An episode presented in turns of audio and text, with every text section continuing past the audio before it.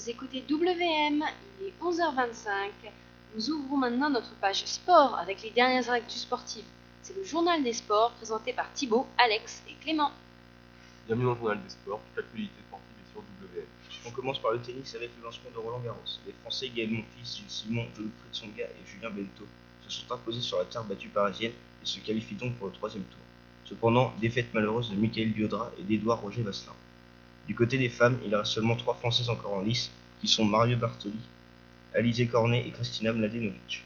L'américaine Serena Williams, quant à elle, a écrasé, la française Caroline Garcia au deuxième tour 600-6 On poursuit avec le championnat français de. Mercredi soir, le leader parisien s'est imposé de justesse à Toulouse sur le score de 36-34.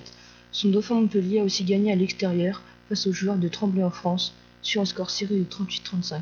Pareil conserve donc ses 11 points d'avance au championnat. Un petit mot de rugby pour vous rappeler l'écrasante victoire de Clermont samedi dernier qui s'est imposé 67-3 contre les Bordelais. Toulon continue de l'étalonner grâce à leur victoire contre Agen 43-21. Le suspense est donc à son compte puisque les deux équipes ne sont séparées que d'un point à deux journées de la fin du championnat. En natation, Maurice Lebeau se prépare pour les mondiaux de Barcelone du 28 juillet au 4 septembre à Mulhouse dans son club d'origine. Il est entraîné par Guillaume Stromeyer sur sa distance favorite dont il est le champion olympique de 4 x 100 Intéressons-nous maintenant aux résultats des sportifs de Margot. Cette semaine, c'est le championnat de France de football féminin à Laval.